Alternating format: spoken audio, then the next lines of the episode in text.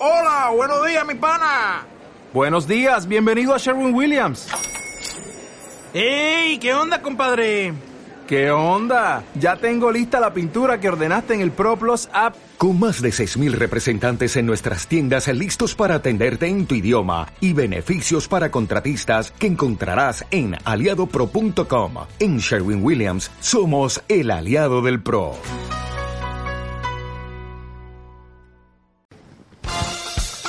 Y ahora el editorial con Black Tuesta.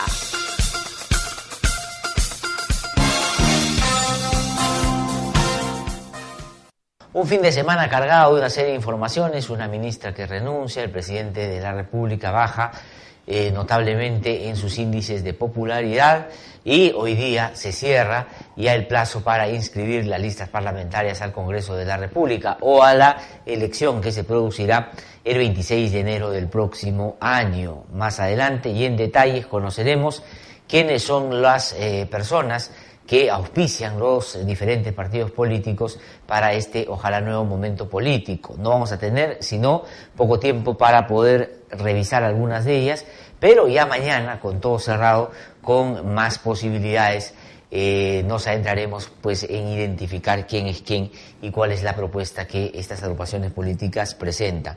Por lo pronto, algunas anotaciones sobre el proceso en general.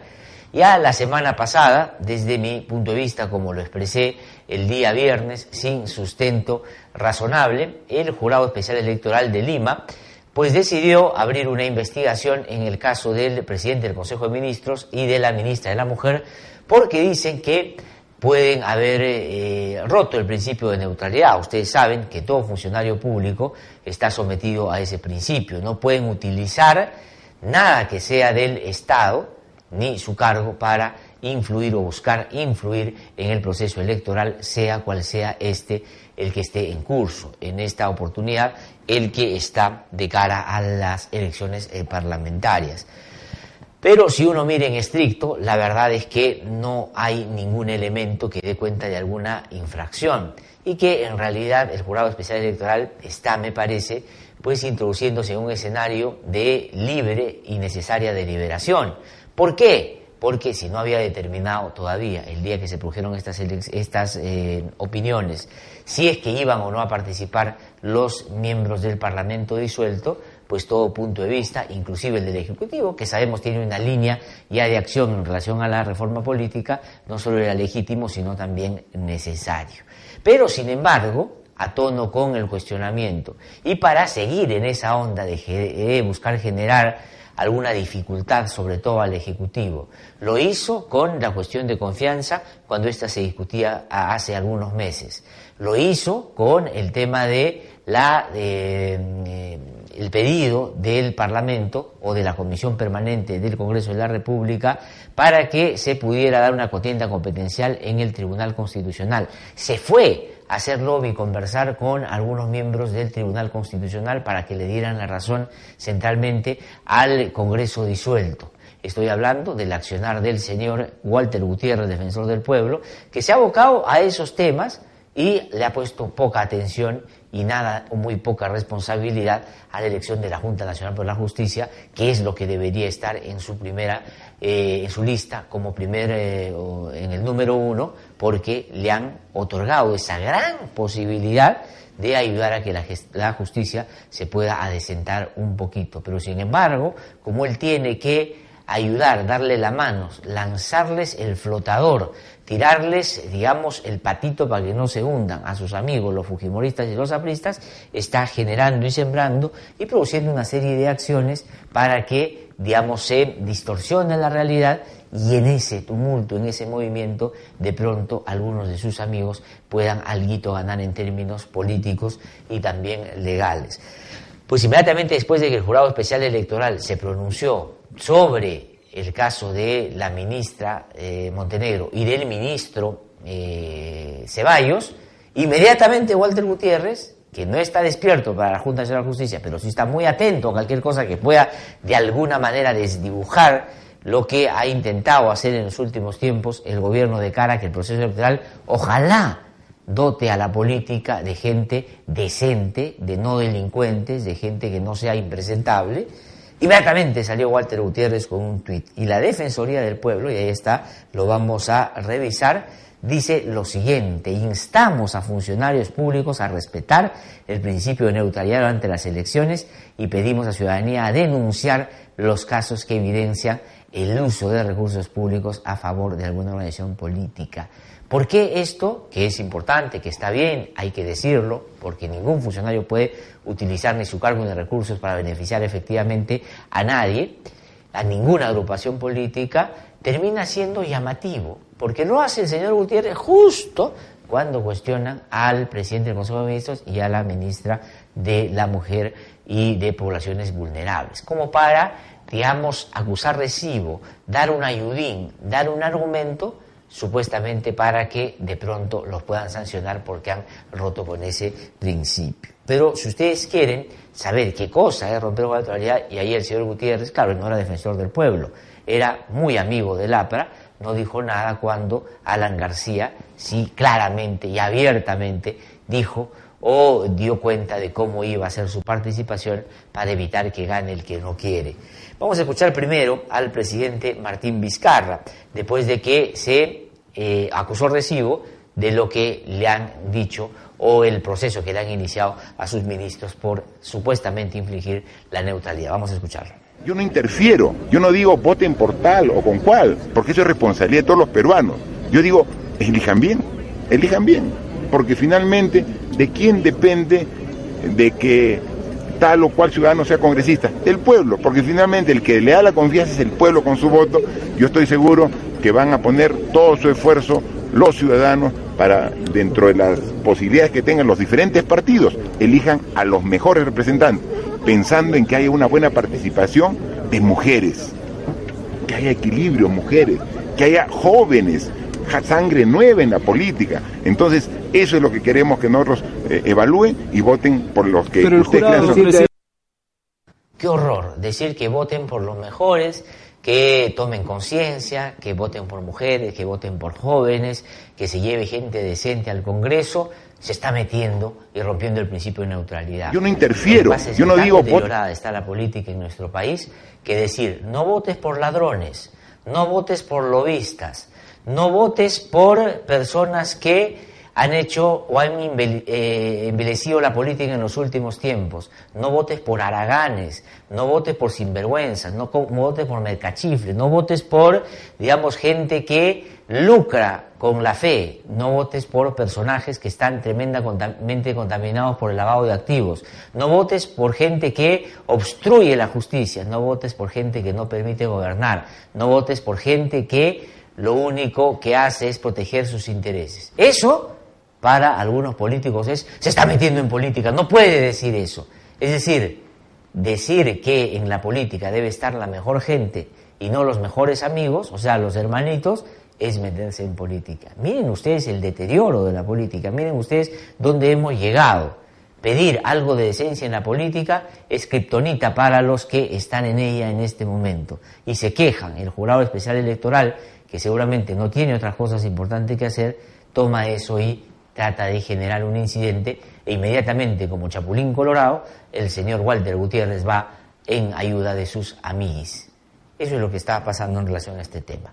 Y aquí sí, el año 2009, vamos a escuchar al entonces presidente de la República, el señor Alan García Pérez, que, como saben ustedes, lamentablemente pues tomó una decisión penosa de quitarse la vida y eso hay que siempre mirarlo de esa perspectiva cuyas memorias se van a publicar esta semana y seguramente van a tratar de endiosar lo que sus fanáticos consideran fue su mejor obra y no pondrán párrafo alguno sobre las loncheritas y el yate en Miraflores, pero en fin, cada uno escribe la historia a su manera. Escuchemos lo que sí era claramente una interferencia política y el señor Walter Gutiérrez, que en ese momento ya era un personaje más o menos conocido, nunca le escuché levantar la voz ni menos escribir algo para quejarse de que esto era una interferencia en la política y esto sí rompía el principio de neutralidad.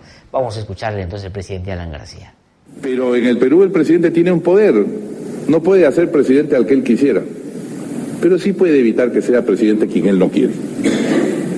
Yo lo he demostrado.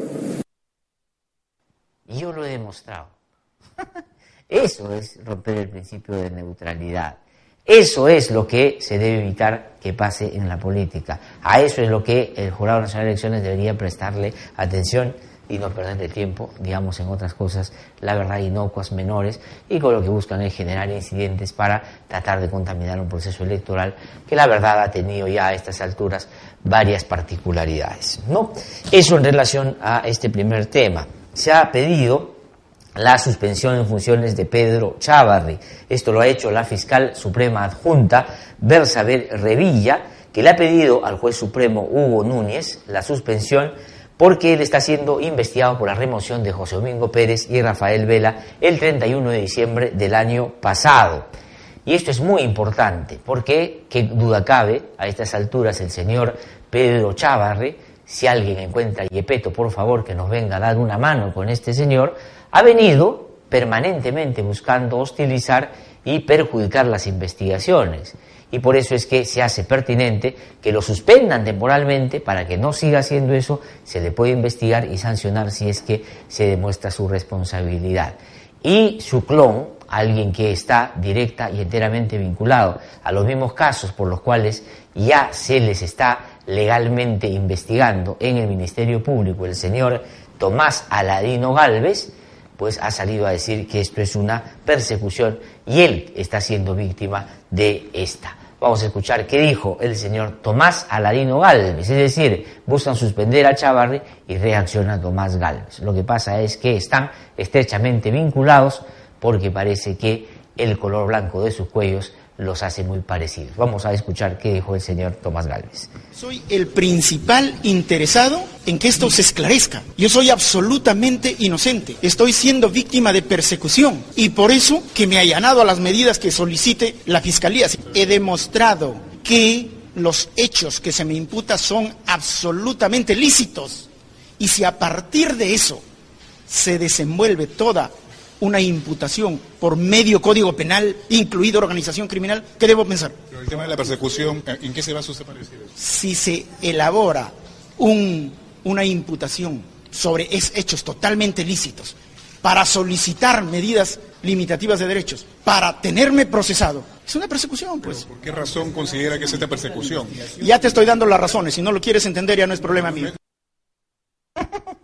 matoncito encima. El fiscal supremo Tomás Aladino Gálvez, hechura del CNM de los hermanitos, porque antes postuló para ser fiscal supremo sin la suerte que tuvo después de que se conformara ese CNM que hoy día está en apuros, cuyo caso va a tener que ser revisado por la Junta Nacional por la Justicia y me da la impresión, si es que algo de decencia hay en ese, pues este señor de pronto va a dejar de ser lo que ahora es y perder el poder que tiene un fiscal supremo, que sin duda no es poca cosa.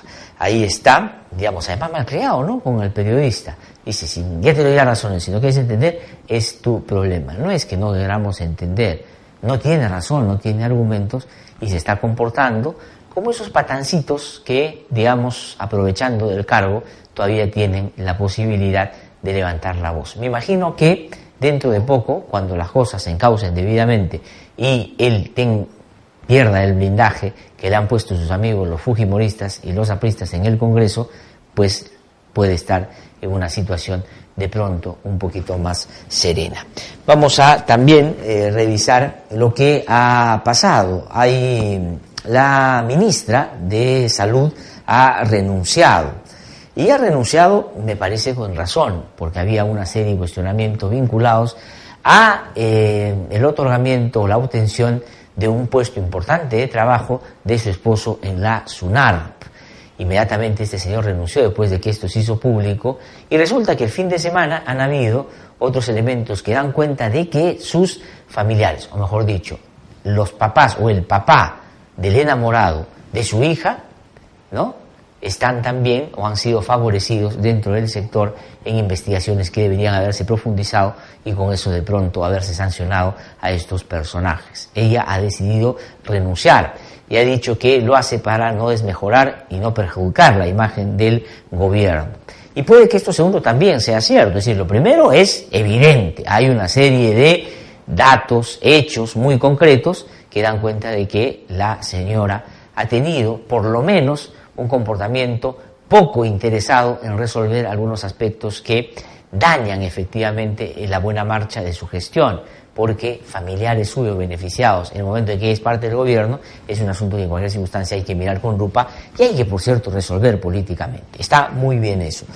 Pero ella ha dicho que ah, va a renunciar o ha renunciado porque no quiere permitir que haya una campaña sistemática contra el eh, gobierno. Estas son las declaraciones que dio la ya ex ministra de Salud. ¿Por qué renuncio? Porque no voy a permitir esta campaña sistemática de demolición y porque seguro me he metido con los grandes intereses. Me he metido con los medicamentos genéricos. Ni un ministro, ningún ministro se atrevió a hacer esto pero yo firme en mi, en mi posición y por apoyada por el señor presidente, porque lo que prevalece es la vida y la salud de la gente que menos tiene. Van a poder tener medicamentos al costo y al bolsillo y por lo tanto va a mejorar la calidad de vida de la población. Bueno, lo primero, yo digo, tienes razón, por cierto, si hay elementos como los que se han podido conocer, si afectan el desempeño de la señora y me parece que políticamente había que tomar una decisión y ella ha dado un paso al costado y se tendrá que investigar si ha habido favoritismo o no en aquello que se le ha descubierto, eso sin lugar a dudas. Pero esto último no deja de tener razón. En este país hay un monopolio en la salud. Cuando tú vas a una clínica, la clínica te atiende. Luego te recomienda que te hagas unos exámenes en un laboratorio que es del mismo dueño de la clínica. Luego te manda a comprar medicamentos que es de el laboratorio o la empresa de los dueños de la clínica y del laboratorio. Luego te mandan a desarrollar una serie de acciones que están directamente vinculadas a, digamos, empresas que están relacionadas entre sí. Y encima, si tienes tu seguro privado y todo se carga tu seguro, que pagas mensualmente, esa aseguradora también es dueña de las mismas empresas. Eso no puede ser porque riñe con un principio, ya no digo que tiene que ver con el acceso en igualdad de posibilidades a un derecho fundamental como la salud, sino también, por cierto, riñe con un principio básico del libre mercado, que es la libre competencia. Y cuando el gobierno decide que se amplíen, por más que no hayan sido tantos, porque debió ser una cosa más en ese sentido amplia y agresiva, que ahora va a haber una obligación de las farmacias, que también son de esas empresas aseguradoras, de esas clínicas y de todos estos laboratorios, pues que se obligue a que vendan genéricos. Y sin duda, ese es un asunto que va a afectar el bolsillo de estos personajes y también están con eso respondiendo a quien consideran ha sido central en la decisión que ha el Congreso, eh, perdón, el, el Ejecutivo a ese respecto. Tampoco nos vamos a engañar, porque así como ayer yo veía en los medios de comunicación entrevistas, eh, opiniones indignadas sobre lo que está pasando con algunos árbitros y hacen eh, expresiones públicas de solidaridad y hacen que, eh, digamos, grupos internacionales se refieran a un problema que ha pasado aquí en estas investigaciones, pues igualito, esto tiene intereses a la base, sin lugar a duda, también. No tengo la menor duda de que por ahí también hay una reacción. Sin dejar de por supuesto, darle la razón de que si hay elementos, como los hay en este caso, que hablan muy mal de alguien que esté en el gobierno, sobre todo que va pregonando y levantando la bandera de la honestidad y de la lucha contra la corrupción, es evidente que ahí han combinado estas dos cosas y ha terminado la señora por irse. Pues ahora quiero comentar lo que es, me parece, una entrevista imperdible que ustedes tienen que revisar de todas maneras. Lo publicó ayer el diario El Comercio, una muy buena entrevista que ha realizado María Alejandra Campos con Alberto Vergara, que como ustedes saben es politólogo, profesor de la Universidad del Pacífico, eh, ha escrito varios libros, uno que recomiendo que se llama Ciudadanos en República, que es fundamental e imprescindible para entender el país de, eh, de hoy, ¿no es cierto?, el país que tenemos y por qué hemos llegado al estadio en el que estamos, en un país donde nos negamos a pensar, donde por lo general las reflexiones no son profundas, que vivimos del día a día y la coyuntura y la mediocridad y la medianía hacen gala día a día en los medios de comunicación y en la política, es bueno tomarse un aire para ir un poquito más al fondo y reflexionar sobre nuestras taras, nuestros problemas y, por cierto, también nuestras posibilidades.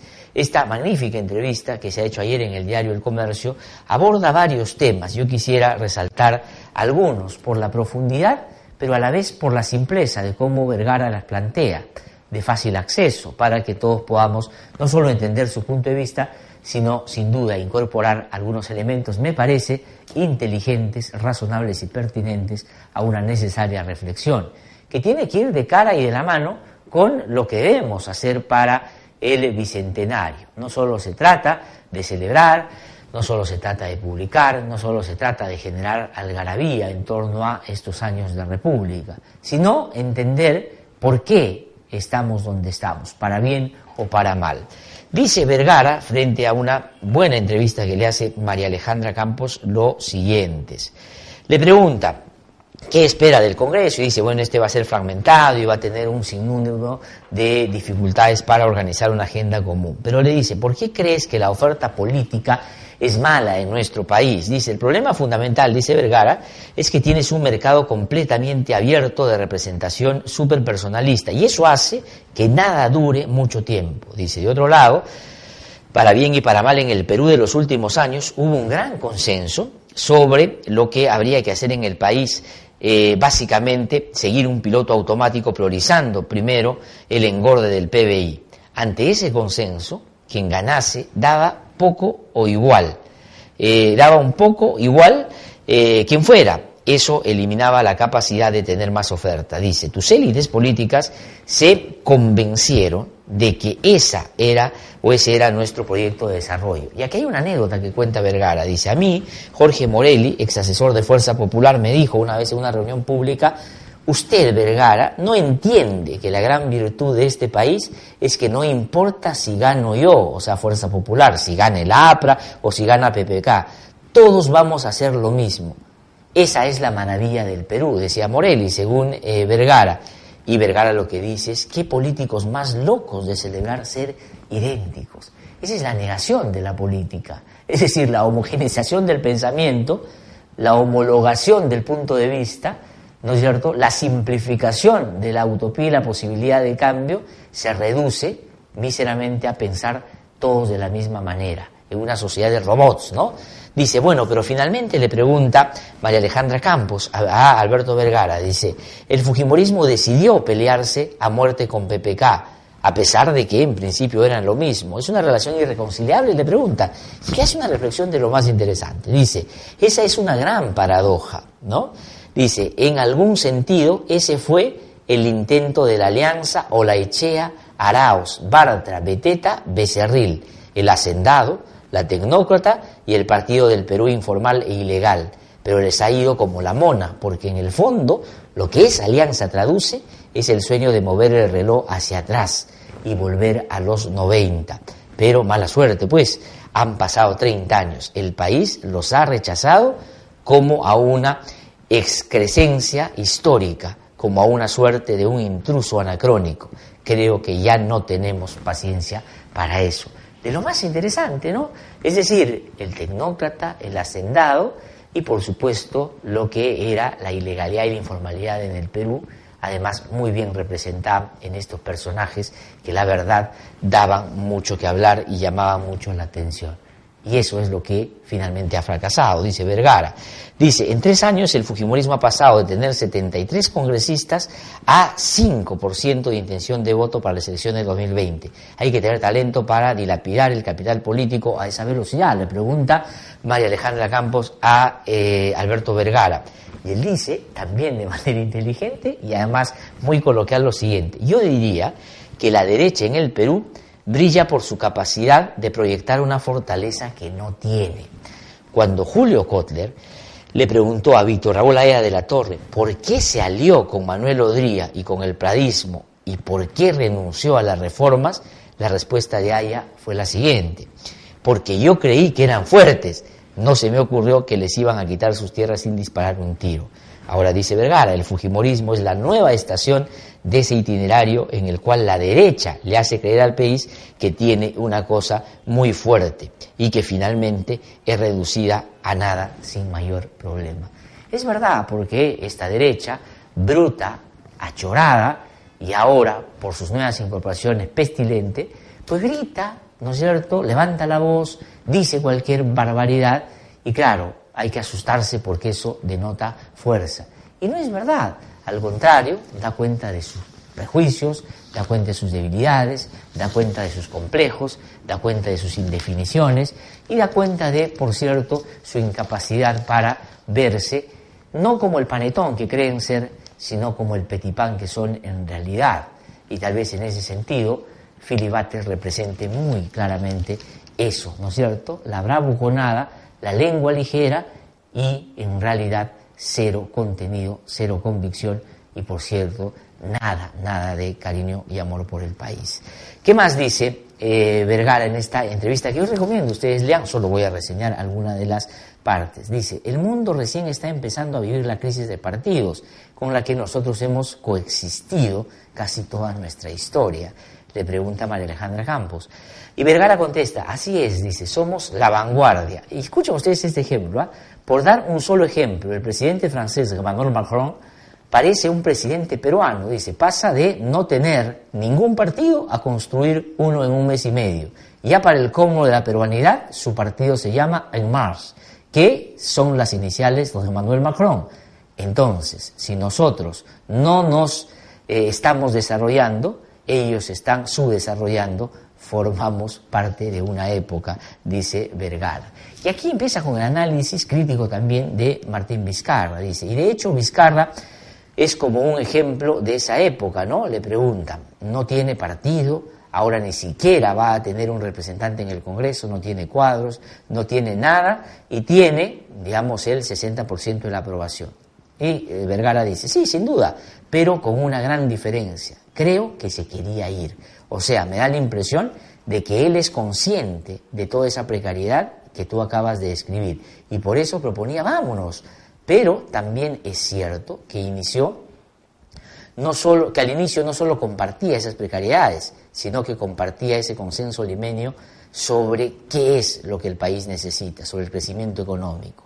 Pero ya en el poder, por alguna razón, descubrió que el consenso no alcanza. Yo coincido plenamente con eso. Creo que el interés del presidente de adelantar las elecciones era irse él también porque era muy difícil alcanzar esa base de legitimidad para hacer cambios y que no era suficiente una buena relación con la gente porque el obstáculo que tenía al frente para sacar adelante esas reformas era, digamos, de una tremenda magnitud. Que eh, la parte institucional también importa, le preguntan. Dice, creo que por primera vez aparece curiosamente desde el Ejecutivo y no desde el mundo electoral la representación de algo que ha estado casi completamente al margen de la vida política nacional en los últimos 30 años.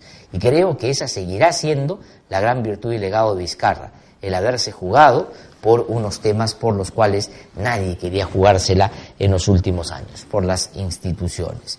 Y dicen, algunos critican el discurso de Vizcarra porque dicen que no tiene fondo. Él dice, me parece que Vizcarra, y miren ustedes esta caracterización que me parece de lo más acertada, dice, me parece que Vizcarra ha dado palos de ciego en la dirección correcta.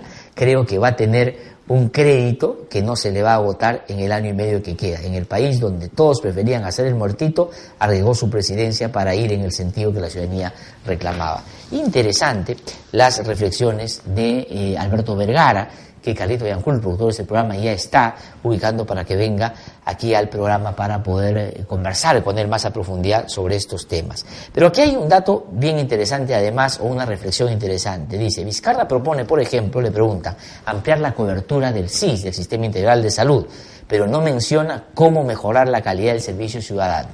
Y Vergara dice lo siguiente, Dice, cuando los políticos dicen preocuparse por la calidad de los servicios al ciudadano, están pensando en una caja rápida de Wong, en la que yo soy alguien que necesito ser servido rápido y bien. Eso no es, dice, antes que pensar en la calidad del servicio, tienen que entender que están frente a ciudadanos.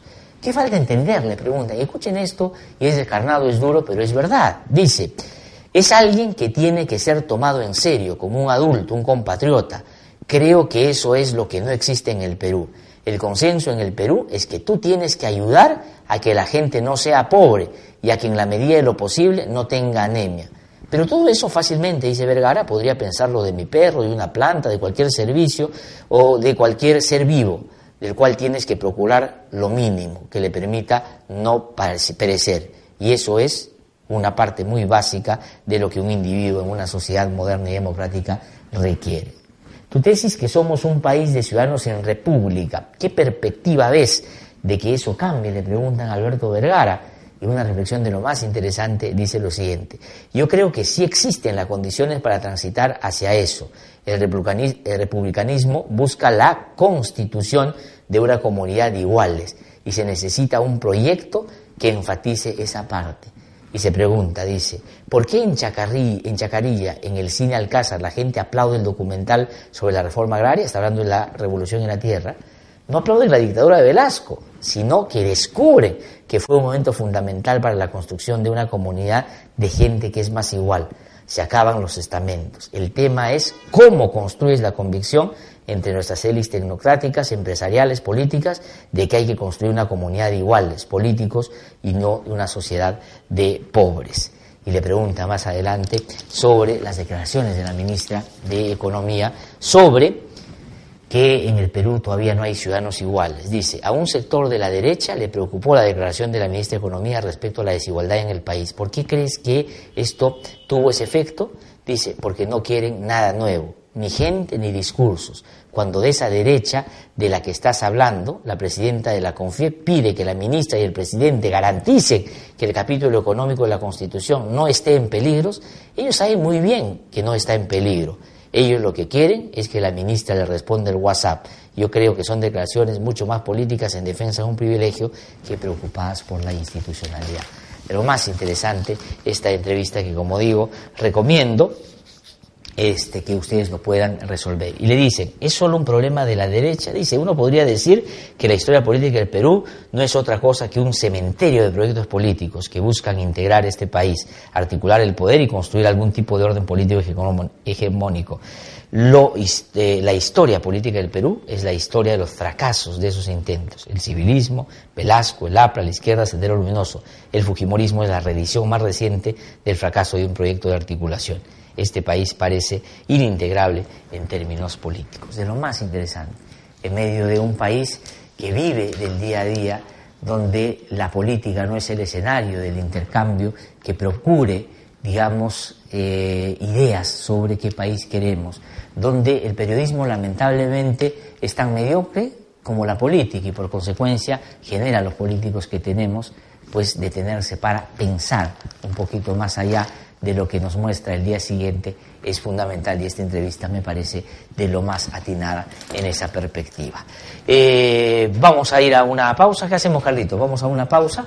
Regresamos en un instante. Estamos aquí en No hay Derecho y seguimos para conversar con Álvaro Vargallosa, que ya está en comunicación con nosotros, pero converso con él después de este breve corte. Ya regreso. Hemos presentado el editorial con Black Cuesta.